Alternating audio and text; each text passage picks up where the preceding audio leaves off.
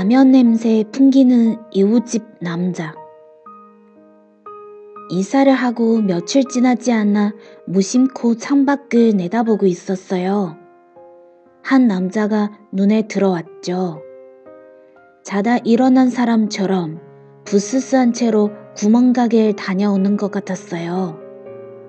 슬리퍼를 끌고 한 손에는 달랑 한 개의 라면 봉지를 들고 나 사는 오피스텔로 걸어 들어오더라고요.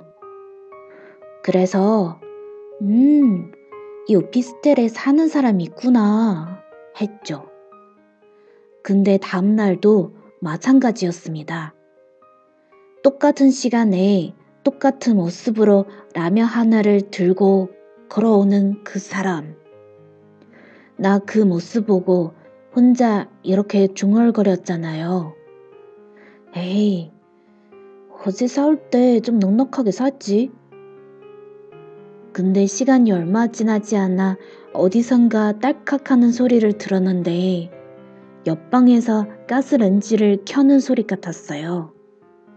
생각해보니 어제 똑같은 시간에도 그 소리를 들은 것 같았어요.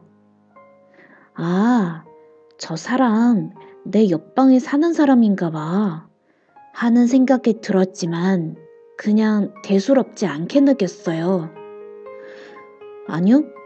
내 옆방에 저렇게 쓸쓸해 보이는 사람이 산다는 자체가 나한테 위로가 됐어요. 덕분에 내 쓸쓸함이 조금은 가시는 것 같았거든요. 그래서 언젠가 그 사람을 마주친다면 아는 척하며 인사하리라 마음을 먹었죠. 오늘은 그 사람을 만났어요.